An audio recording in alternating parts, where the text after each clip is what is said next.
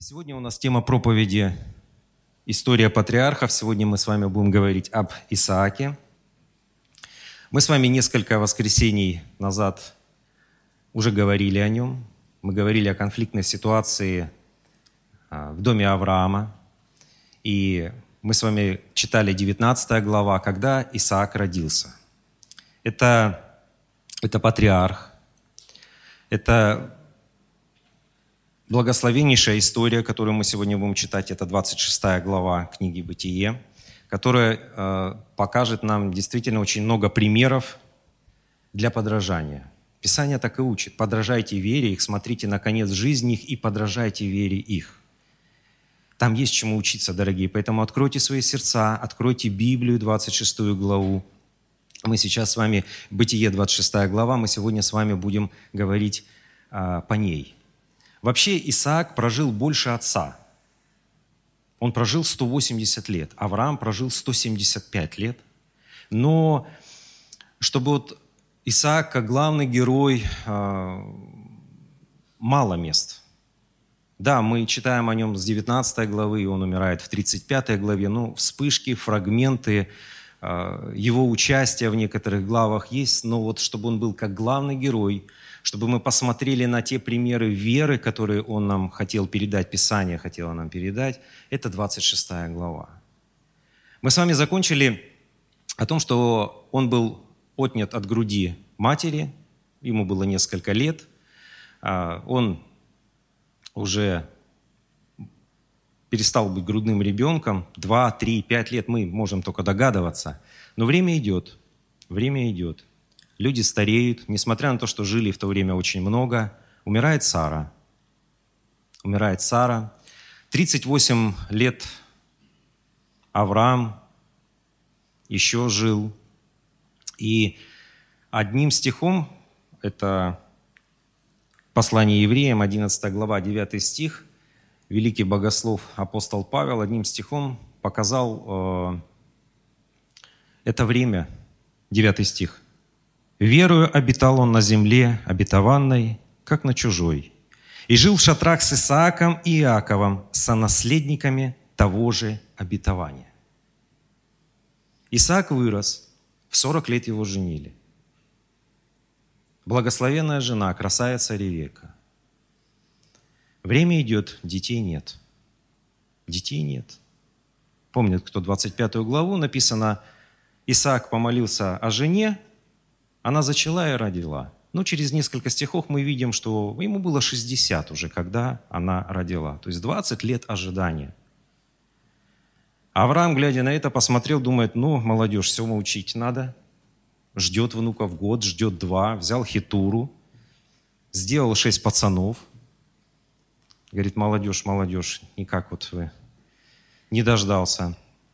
И вот этот стих, который мы с вами прочитали, он охватывает сотни лет. Верою он жил на земле обетованной, как на чужой, и жил в шатрах с Исааком и Иаковом. На самом деле это было самое благословенное время для трех поколений верующих людей. Представляете, 75 лет, огромный отрывок времени, Исаак жил вместе с Авраамом. 15 лет – внуки Иаков и Исав жили вместе с Авраамом. То есть они могли прийти, прикоснуться к этому человеку, к отцу веры, который слышал Бога, прийти и просто спросить, дедушка, а объясни, как слышать, как различать Божий голос? А как было там? А как было с дядем, дядей Лотом? А почему дядя Измаил не живет с нами? А почему? То они могли задавать вопросы напрямую. Они могли прикоснуться к этому первоисточнику послушания и избра... другу Бога, которого, как называют Авраама Писание. И 25 и 26 глава нам описывает вот это вот время, благословенное время, вот эти сотни лет, когда они жили вместе – когда они могли дополнять друг друга, когда они могли наполняться от первоисточника действительно вот этими вот назиданиями. Давайте откроем 26 главу. здесь уже мы увидим, что Исаак, в 25 главе 11 стих написано, что Авраам умер, благословил все свое наследство, оставил Исааку, отпустил э, детей, которые родились у него от Хитуры, шесть, э, соверш... очень, причем далеко отпустил, ближе туда, к Египту. Они сейчас там живут, это сектор газа, видите, там иногда по телевизору. Вот они там до сих пор так и живут.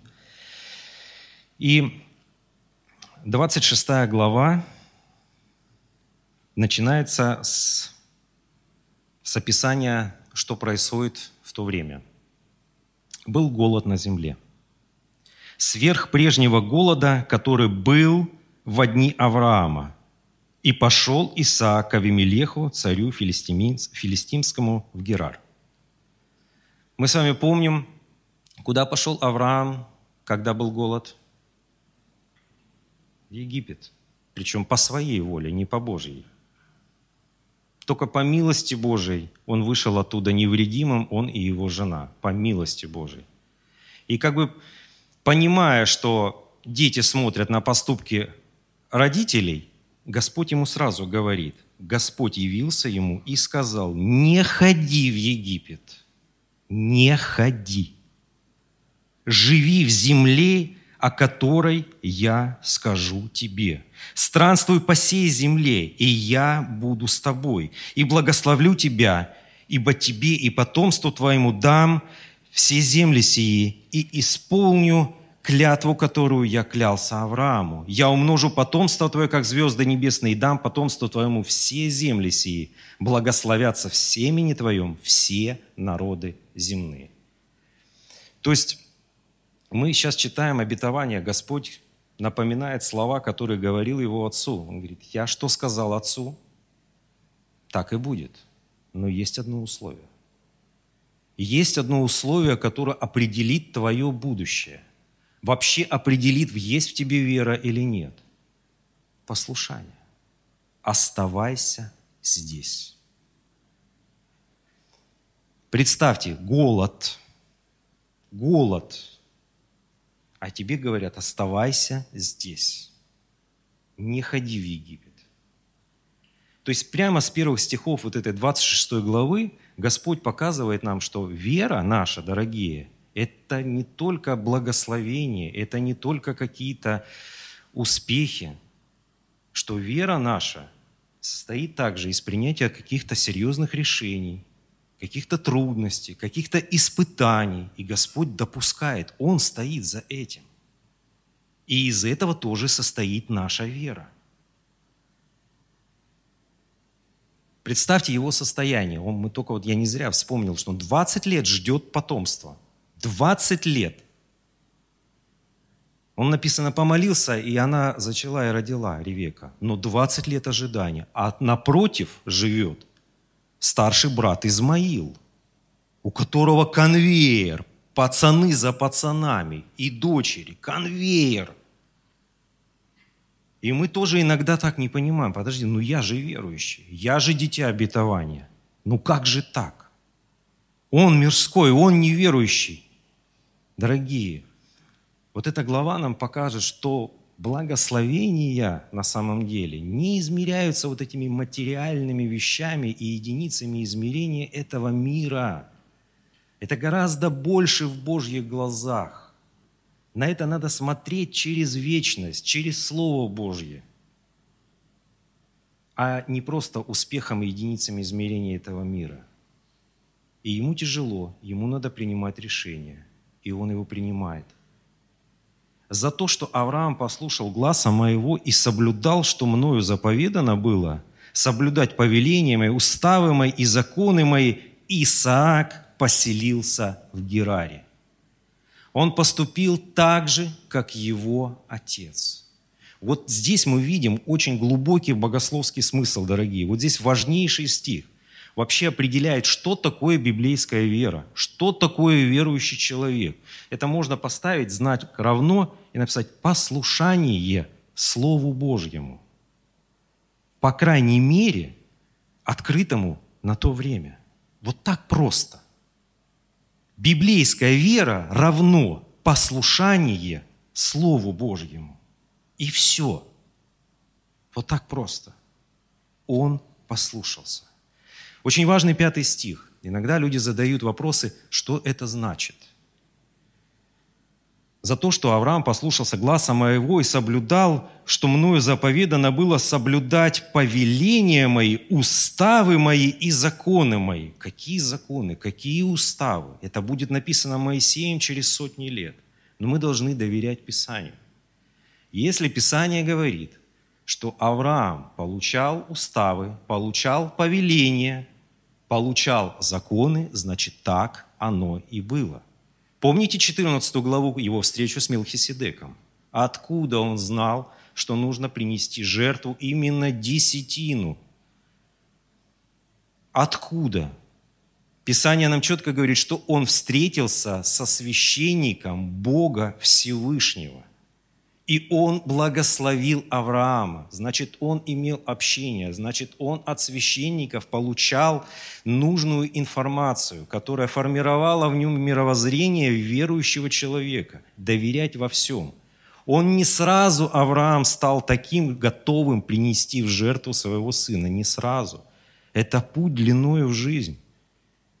Это больше ста лет прошло. Больше 3, 25 лет он ждал рождения этого сына. 14 лет он прождал, когда он подрастет, чтобы принести его жертву. Но его сердце было готово. То есть он имел общение с людьми, верующими людьми, которые говорили ему Божьи слова. Мы помним с вами, он встречался с ангелами, которые говорили ему, передавали Божьи слова. И продолжаем дальше. Седьмой стих. Жители места того спросили о жене его. И он сказал, это сестра моя. Знакомая ситуация, вспоминаем? Один к одному. Авимелех, Герарский царь, только уже здесь Ревека, а там была Сара. Так же поступил, как отец. Потому что он боялся сказать, жена моя, чтобы не убили меня, думал он, жители места сего за Ревеку, потому что она прекрасна видом. То есть иногда задаемся вопросом, а почему вот такие пятна, даже на таких великих людях, на патриархах, на э, героях веры, такие пятна на их одежде. Зачем Господь допускает? Дорогие, вот этим и отличается все, что написано Богом, от то, что написано людьми посмотришь на то, что написано людьми, там идеально. Почистили историю, осветили, все. Канонизировали, идеализировали. У нас тоже это есть в протестанстве. То же самое. Идеализации выше головы.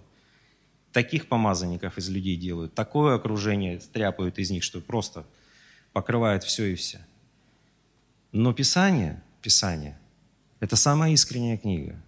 Она показывает нам недостатки этих людей. Это как книга, как учебник для работы над ошибками, для нас. Чтобы мы не высоко о себе думали, что если такие люди, которые напрямую слышали Божьи слова, и они ошибались, то где мы? Чтобы мы понимали, что тайное, что наши проступки какие-то, что если кто-то сегодня чего-то не увидел или не узнал, когда-нибудь тайное станет явным. От Бога не скрыться, Бог знает все. Поэтому работу над ошибками нужно делать сейчас, читая Слово, наполняясь этим назиданием. Даже на ошибках таких людей, патриархов, нужно делать выводы, правильные выводы для дальнейшей нашей жизни. Это плоть. Это плоть, и никуда от нее не деться. Это ошибки, и сейчас мы почитаем, к чему они приведут. Восьмой стих. Но когда уже много времени он там прожил, много времени, тут Писание, особенно Бытие, может быть годы, может быть десятилетия. У них много, это, это много. Очень много. Когда он много прожил, Авимелех, царь филистимский, посмотрев в окно, увидел, что Исаак играет с Ревекой, женой своей. Чтобы мы понимали, слово «играет» – это не дети в песочнице играли. На русский язык это еврейское слово легче перевести как более правильно «заигрывает». Как именно муж и жена, как мужчина и женщина. И призвал Авимелех Исаака и сказал, вот жена твоя. это жена твоя. Как же ты сказал, она сестра моя?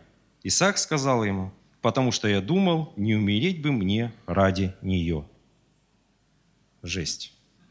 Слов нет других. языческий царь, героя веры патриарха, стоит и обличает. Вас когда-нибудь обличали мирские люди? Ну, честно. Больно, неприятно. Ох, как неприятно. Но работает. Но работает. Я помню, только уверовал в 90-е годы, студентам были, кушать нечего было. Устроился там в ларек овощной подрабатывать. И, каюсь, обвесил одну женщину на бананах. Она приходит, возвращается ко мне и говорит, лучше бы она кричала, лучше бы она вот там все вот, что думает обо мне, сказала. Нет. Она таким спокойным голосом сказала мне такие слова. Больше 25 лет прошло, я помню каждое ее слово. Насквозь прошло. Поверьте.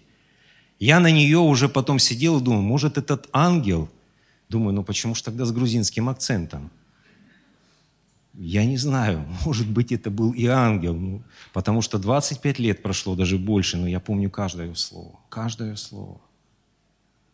Она сказала буквально несколько предложений, но это на меня очень произвело. Есть другая крайность, дорогие. Есть другая крайность. Мы парились в бане с одним пастором. Тогда было модно рыбки вешать на машины. Я говорю, а что рыбки нет на машине? Он говорит, я не вешаю принципиально. Я говорю, как это?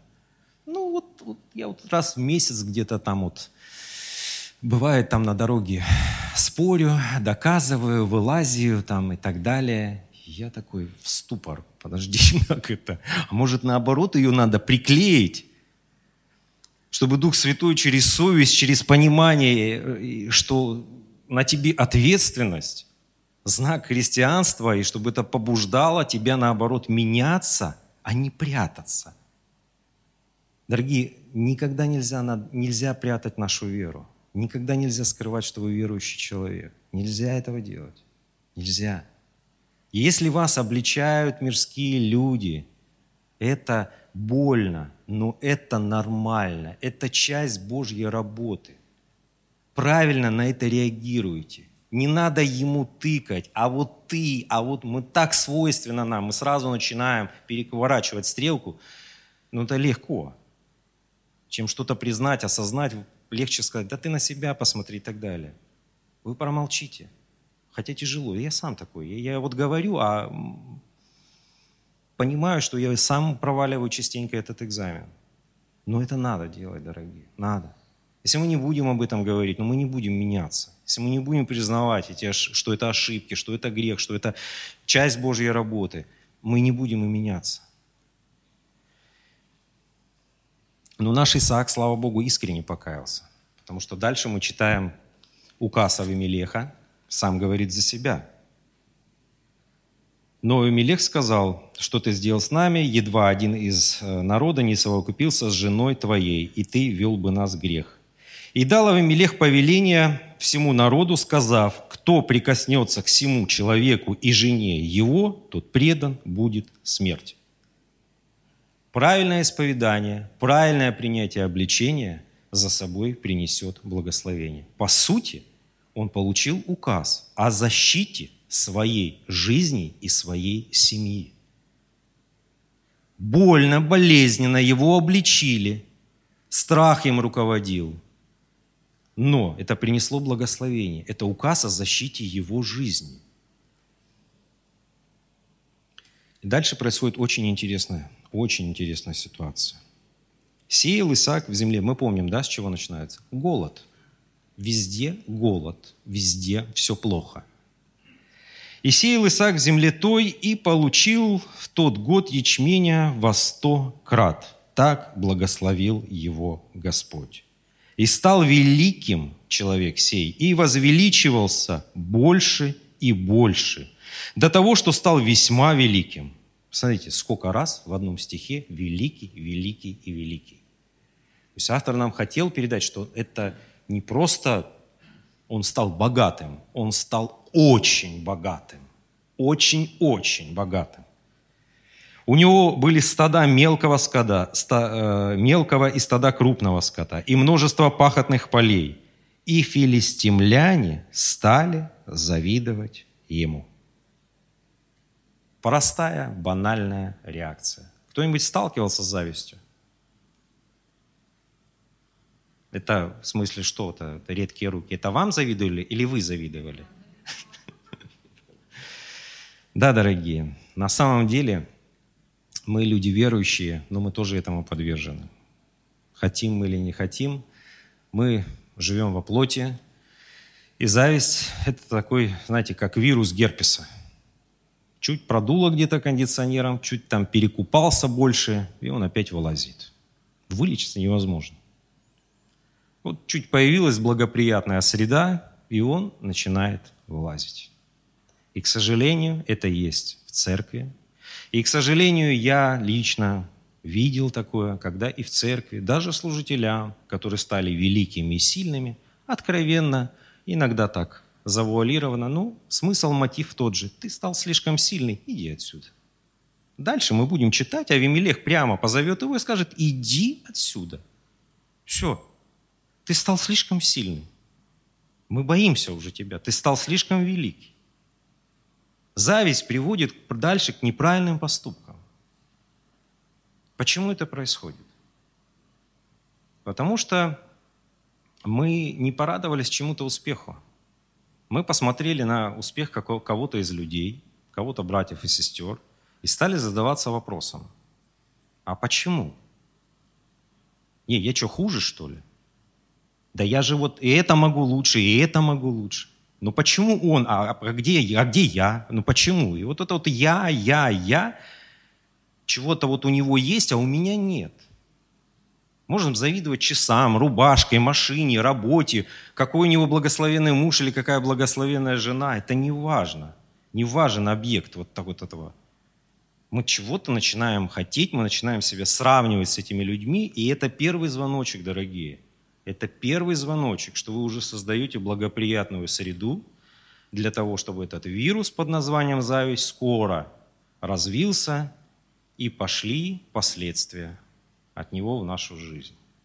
Поэтому тянуть с лечением не надо, сразу говорю, дорогие. Как только вы стали задаваться этими вопросами, а почему у него это есть, а у меня этого нет, а я хочу такое же, а что я, он любимчик у Бога, а я нет – это первый звоночек, что нужно уже лечить, пока не произошла такое обострение этой болезни. Как лечить? Да очень просто.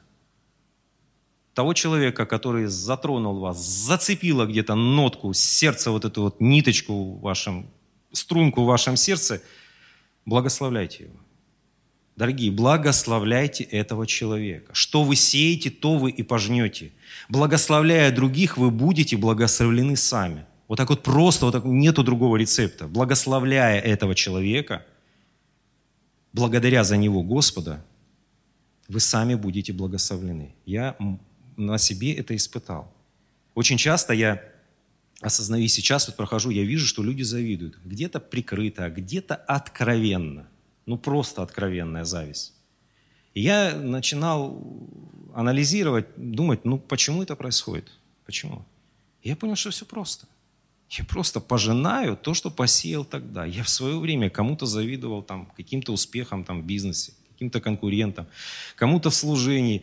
И, и сейчас я просто это пожинаю.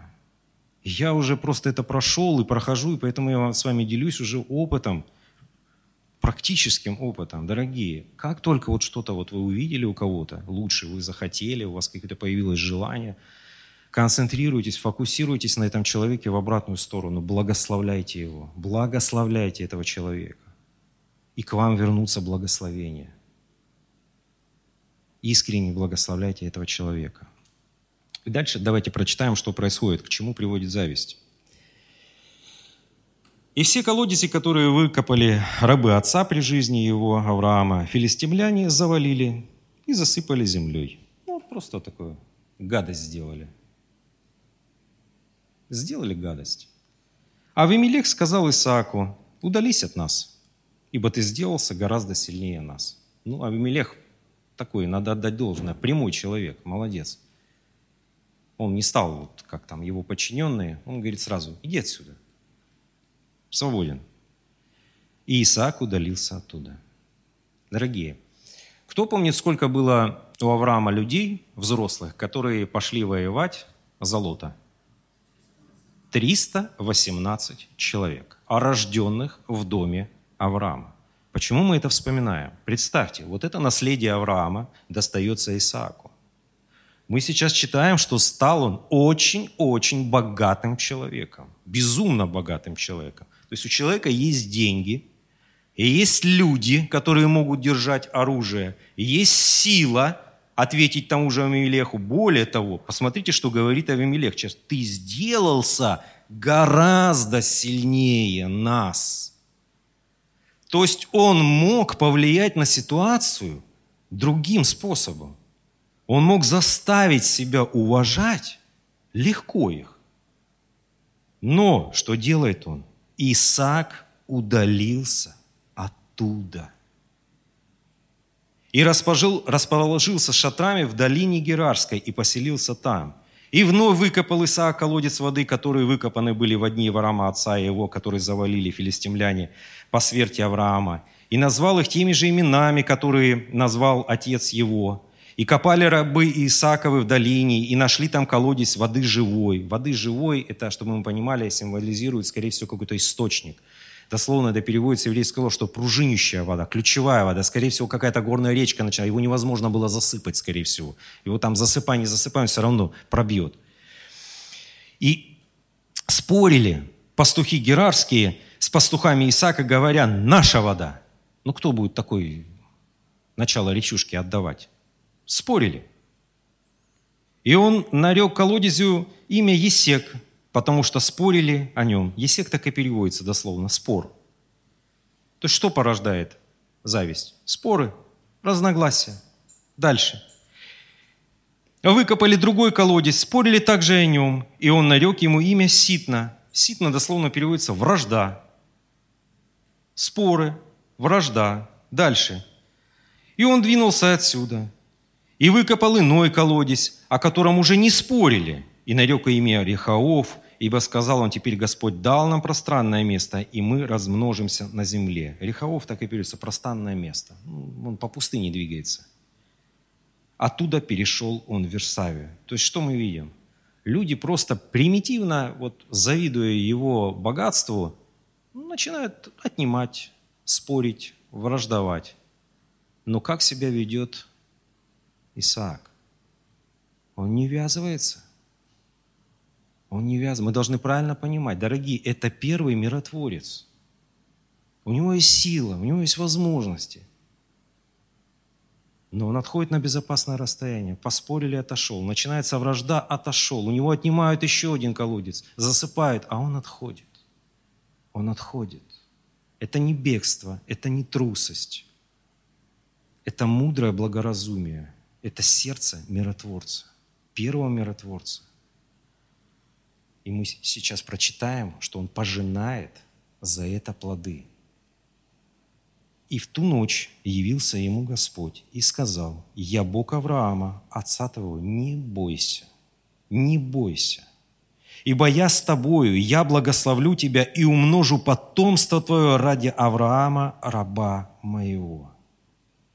И вот тут очень важна ответная реакция Исаака. Бог его утешает через его слово – обнадеживает, говорит, правильное твое упование, уповай только на меня, держись меня обеими руками. И что делает Исаак?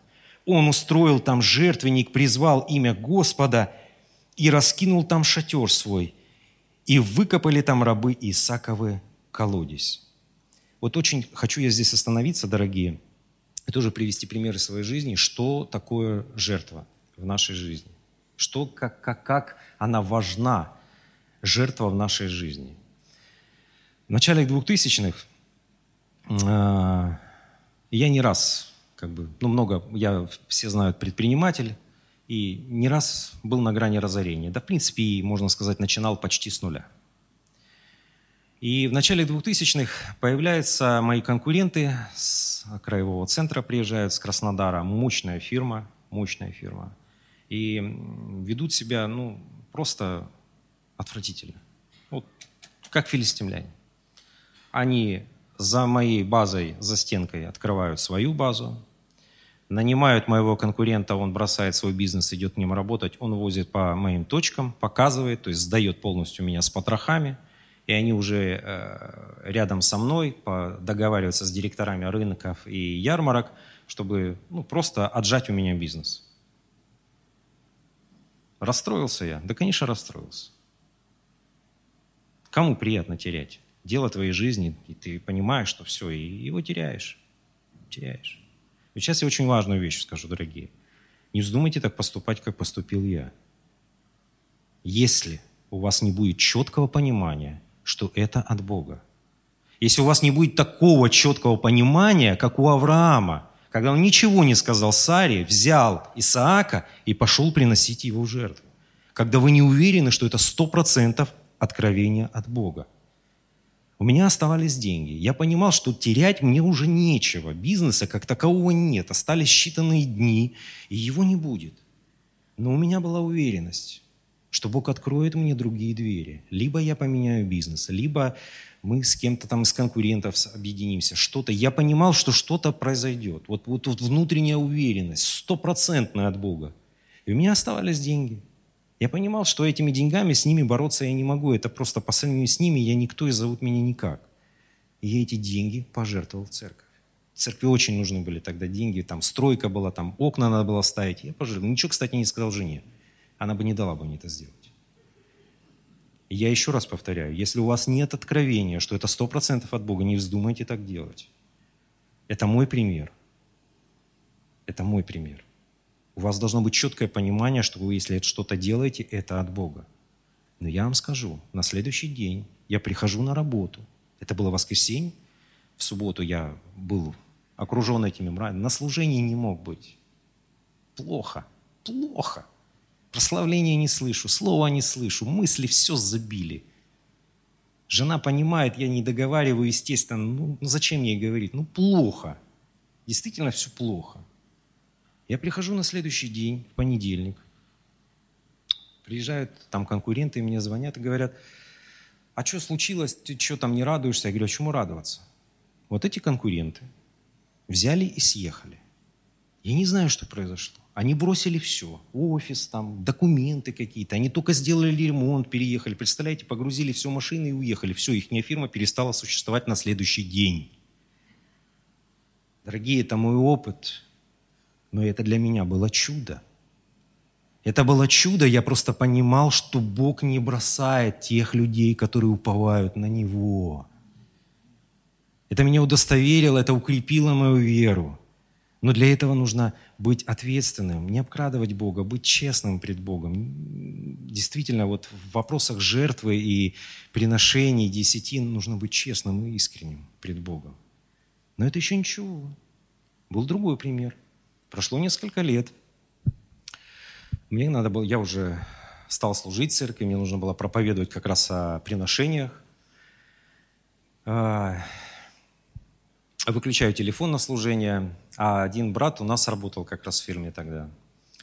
И одна клиентка, ну это вот тоже из серии филистимлян, вместо того, чтобы отдать деньги, долг, она говорит, ты будешь донимать меня, я своему брату пожалуюсь, он у меня вор в законе.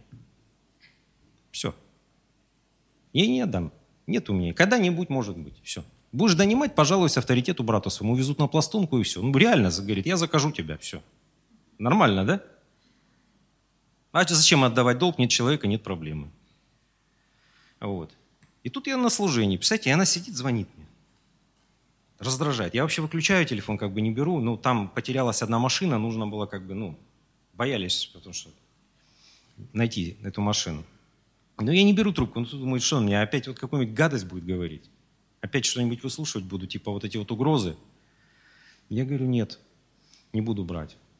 Потом после служения подходит ко мне брат, говорит, она же тебе звонила по это. Я говорю, да что я еще буду, да оно мне надо вот это трубки поднимать. Он говорит, она дозвонилась до меня. Я говорю, ну и что ей надо было? Она приехала в церковь, хотела перед тобой лично извиниться и вернула весь долг. Я не знаю, что Бог делает с людьми, не знаю.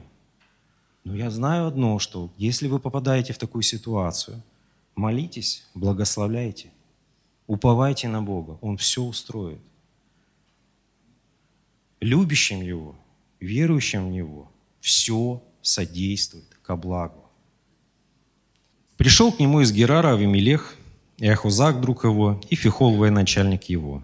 Исаак сказал им, «Для чего вы пришли ко мне? Когда вы возненавидели меня и выслали меня от себя».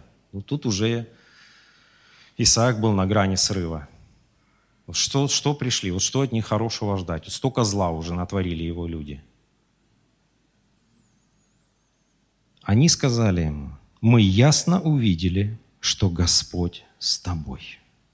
И потому мы сказали, поставим между нами и тобой клятву и заключим с тобой союз. Чтобы ты не делал нам зла, как и мы не коснулись до тебя, а делали тебе одно доброе и отпустили тебя с миром. Теперь ты, теперь ты благословлен Господом. Этот человек недавно сам его обличал. А сейчас он ему говорит, ты теперь благословлен Господом. Обратите внимание, как как вот изменился Авимелех. Как? Вот это вот миротворчество, вот это действительно отход на безопасное, не ввязывание в эту ссору.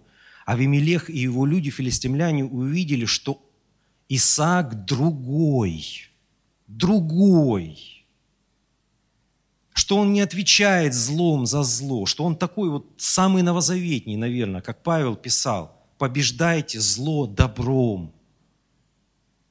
Так, вот так вел себя Исаак. Они увидели, что он другой. И написано, сделал он пиршество, они ели, пили, встав рано утром, поклялись друг другу, и отпустил их Исаак, и они пошли от него с миром. И в тот же день, обратите внимание, Бог как любит миротворцев. И награда в тот же день пришли рабы Исааковы и известили его о колодезе, который копали они, и сказали, мы нашли воду. Дорогие, в то время колодец, это можно сказать, это не просто символ благословения, это синоним благословения – там, где вода, там жизнь. Речь идет о пустыне. Там, где вода, там есть растительность. Вы представляете себе стада, да, растительность. Пришли вот эти овечки или другие животные. Они просто не съели траву, слово другое современное, пропылесосили. Там ничего не останется, один песок. А что им завтра есть? Нужен другой оазис – Нужен еще один оазис. Потому что стада нужно перегонять, трава должна там вырасти. Это серьезный вопрос, это вопрос жизни и смерти. Вопрос жизни и смерти. И он тот же день был благословлен. И назвал его Шива по всему имя города тому Бера Шива до сего дня. Дословно переводится Шива клятва. И вот конец главы как бы немножко расстраивает. Так все хорошо было, такой вот человек веры, вот урок миротворца первого. И конец главы показывает вот эту вот проблему детей верующих родителей. Если Исаак – это поколение второе, то сейчас мы уже читаем о третьем поколении верующих людей. «И был Исав сорока лет, и взял себе в жены и Игудифу, дочь Бера Хитиянина, и Васимару, дочь Елона Хитиянина. И они были в тягость Исааку и Ревеке. То есть он вроде бы живет в шатрах с отцом, но начинает жить своей жизнью. Хорошая проповедь была у Александра Юрьевича не так давно о Лоте сравнивал Авраама и сравнивал Лота. Мы уже переходим к выводам, дорогие. Жизнь Авраама была построена по принципу «Да будет воля Твоя, Господь». Лот же строил свою жизнь по принципу «да будет воля моя». Здесь мы видим уже, и дальше мы будем в, в правнуках, в четвертом поколении от Авраама, мы видим, что все меньше и меньше.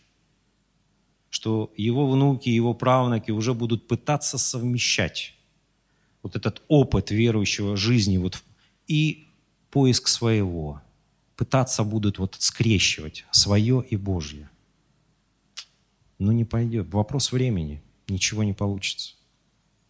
Жизнь того же Лота это показала – да, как, вот, как, обращали внимание, кто-нибудь в Краснодар ездил на поезде?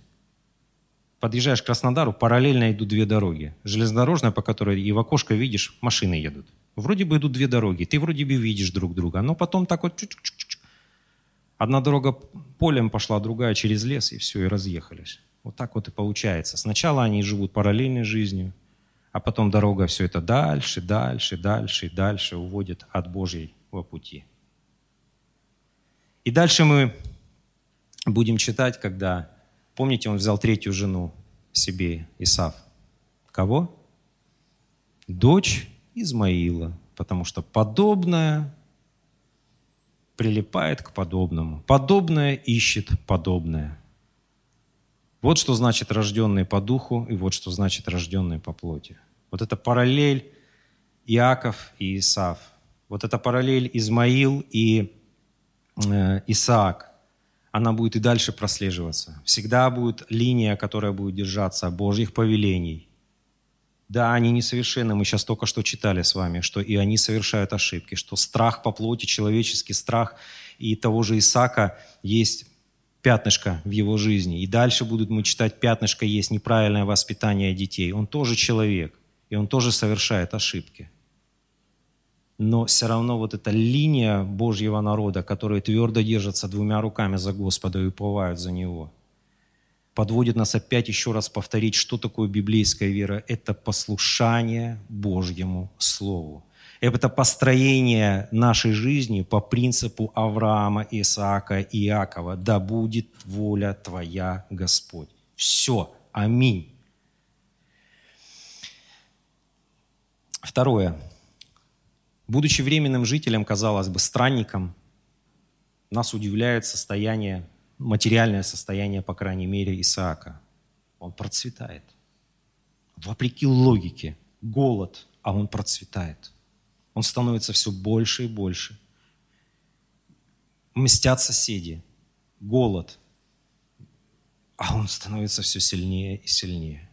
Дорогие, если это Божье благословение, запомните – никто и ничто не может им помешать. Они придут в твою жизнь.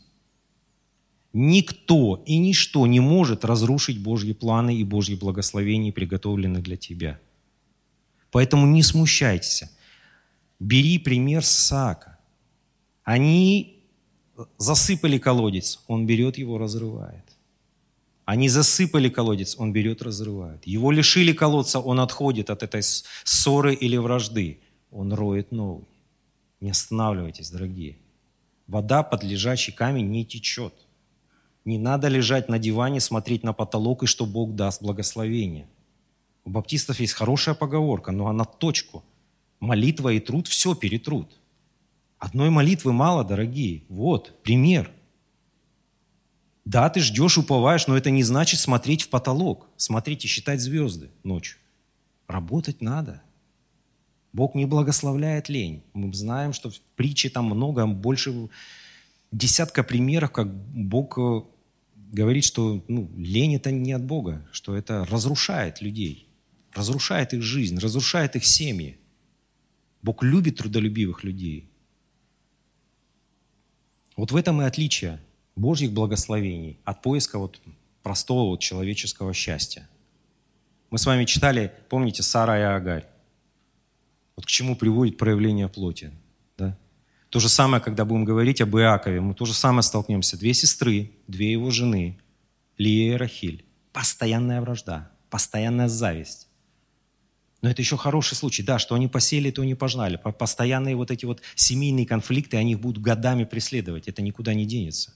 Но это еще истории с хорошим концом. Мы сейчас с вами только что вспоминали Лота. Там конец трагедии. Человек выбирает идти по другому пути.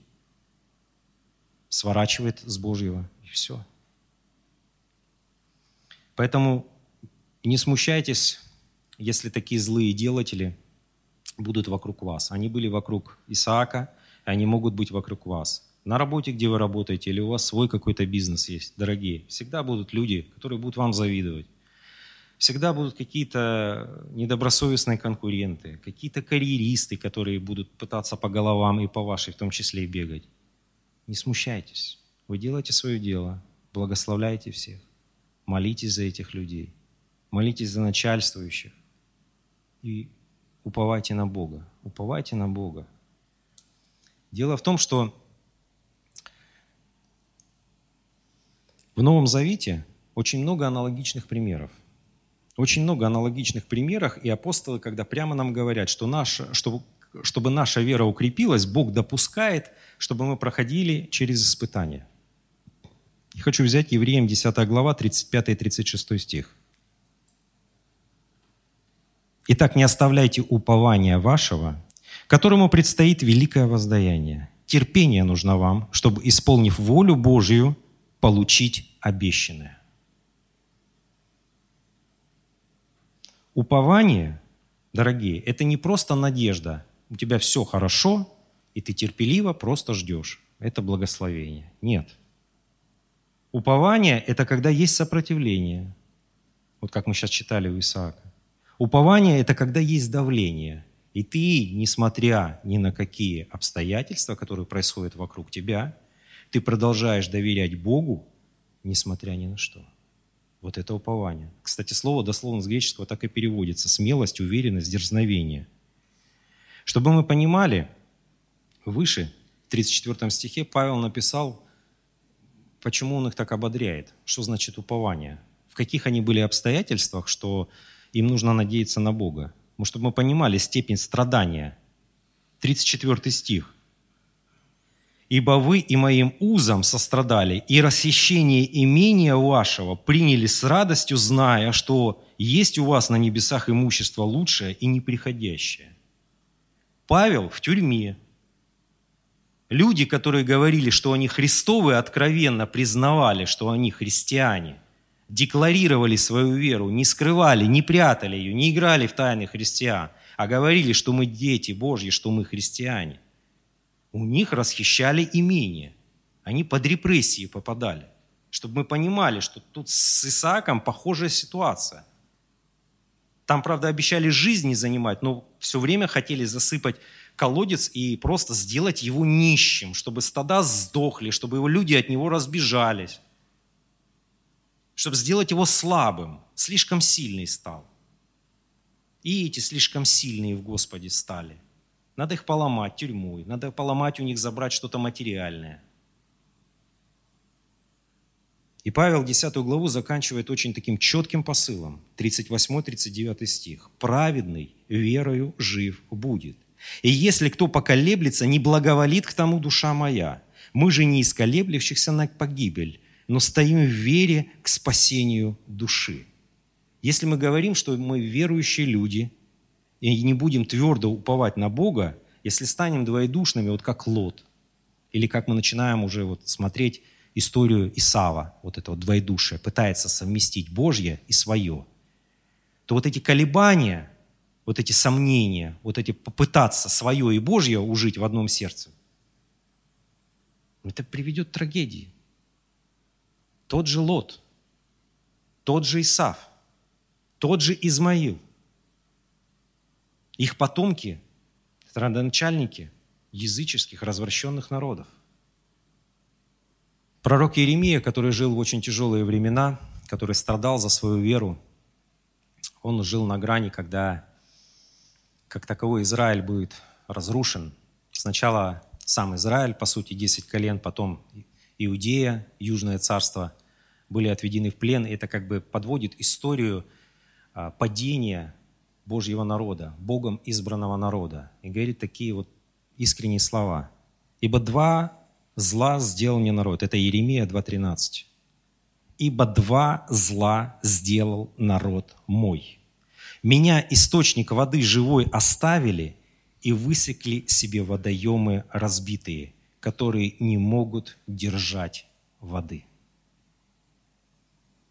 То люди, которые имели такие чудеса, люди, которые видели Божье присутствие, оставили вот этот водоем, вот этот источник благословения воды живой.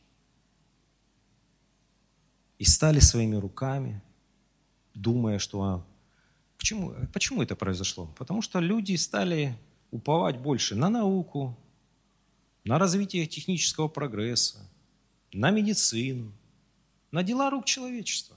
Все очень просто. Это все понятно и просто. Мы, когда были в Израиле на Масаде, там вот такие вот водоемы высечены в скалах. И историки говорят, что действительно вот сезон дождей проходит, и год этой воды может хватить. То есть теоретически, э, с точки зрения здравого смысла и логики, это хорошее решение. Ты автономен становишься. У тебя есть вода, вы не умрете от от обезвоживания, там можно прокормить, там даже поля небольшие умудрились на верхушке горы, там земельки подвезли, это, засыпали свеженькое, чтобы пшеничка была. Но представьте, полгода эта вода стоит в этих хранилищах. Вонючая, мутная, грязная. То есть люди думают, что они что-то сделали лучше. На самом деле, а представьте, было иногда по три года дождя не было. И что? К чему это привело? Да люди готовы были молиться всему. Небу, валам, астартам, всему чему угодно. Дождю готовы были были, лишь бы он пошел, потому что они отошли от Бога, они отошли от этого упования на Бога. Они готовы уже были молиться всему, всему, чему хочешь. Лишь бы просто вот была эта вода. Вот такое простое богословие, дорогие. Всюду Бог, и все от Него зависит. Но и в то же время все зависит от нас. Только от нас и только от нашего выбора, по какому пути мы пойдем, будет складываться наша жизнь. Либо мы идем Божьими путями и держимся крепко Его Слова и уповаем на Него, либо мы потихоньку, потихоньку, но будем сворачивать. И третий очень важный вывод, и мы заканчиваем, дорогие – мы говорили с вами, что перед нами первый миротворец. Удивительно, но это факт. Перед нами первый миротворец. Мы видим его мудрое поведение миротворца. Он не труслив, он не убегает от них. Он мудро отходит на безопасное расстояние. Он самый новозаветний патриарх – это Исаак. Иисус сказал Помните, да, на горной проповеди? Блаженны миротворцы. Блаженны миротворцы, ибо они будут наречены сынами Божьими. Миротворцы, творить мир, творцы мира, дорогие. К этому надо прикладывать усилия. В Римлянах 12.18 Павел пишет, если возможно с вашей стороны, будьте в мире со всеми людьми. Если мы раньше с вами рассматривали конфликтные ситуации внутри семьи, внутри церкви, то этот пример поведения, миротворческого поведения со всеми людьми и в любых ситуациях, верующими и неверующими, знакомыми и незнакомыми. Отойдите на безопасное расстояние, творите мир, не разрушайте его, не ввязывайтесь в эти ссоры. Ну, видите, ссора. Видите, дальше следующая ступень, вражда будет после ссоры. Проявите мудрость, смотрите на патриархов. Он отошел, и за это был благословлен. Прилагать нужно усилия. Он пишет, если возможно, будьте со всеми в мире людьми. Оно само нельзя пускать на самотек, оно само не уладится – если мы не будем к этому прилагать усилия, дорогие. Где-то нужно смириться, где-то чем-то пожертвовать.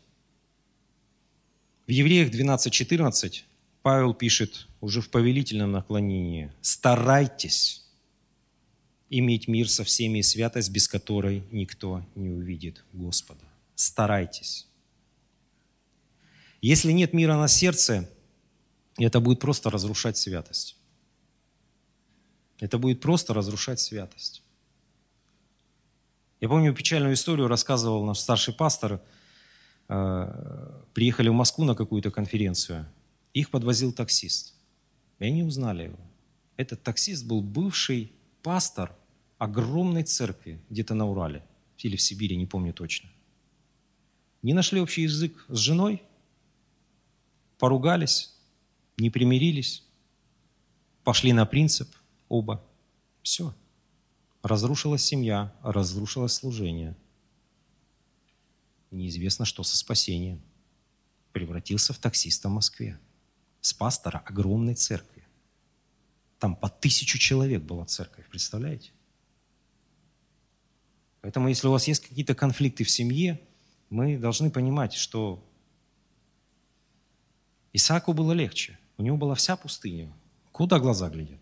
Взял и отошел. А, а как быть, вот, если мы там в одной квартире живем, да еще в однокомнатной? Дальше коридора не уйдешь. Ну не уйдешь дальше коридора. То есть ситуации бывают такие действительно очень сложные, очень трудные, но мы должны понимать в любом случае, мы верующие люди. У нас нет другого варианта, все должно все равно закончиться миром. У нас нет других вариантов. Поймите, дорогие, чем мы быстрее перешагнем вот этот рубеж понимания – что все равно будет мир, все равно мы примиримся, но только вот хватит травить друг другу жизнь, надо просто быстрее к этому прийти, смириться где-то. И мы с вами вспоминали, что когда говорили о конфликтах, две, две очень важные истины. Это даже не вывод, а именно истины. Когда Иисус говорил, что любой конфликт должен заканчиваться прощением. Насколько это важно. Если мы не простим, нас не простит Господь. И второй вывод мы делали из истории семьи Авраама, что все конфликты и их разгорания происходят по одной банальной простой причине, когда мы отходим от Слова Божия, когда мы отходим от Божьего порядка, когда нарушается Божье устройство и Божий порядок в той же семье, на той же работе, в церкви. Все, вопрос времени, конфликт неизбежен.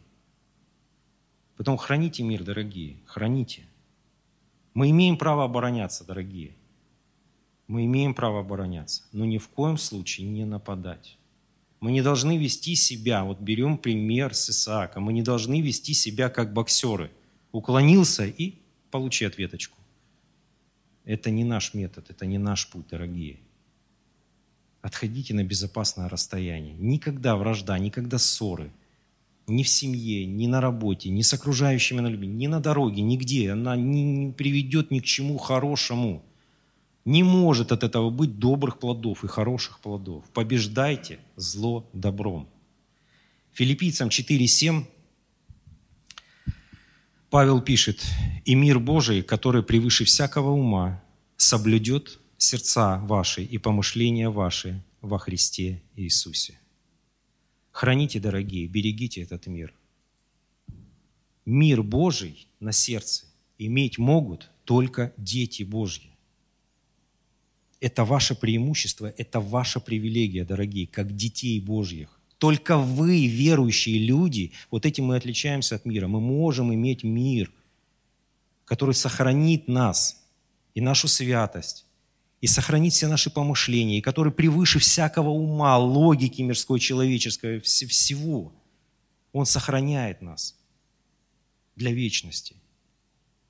Дорожите им. Давайте встанем, давайте помолимся, дорогие.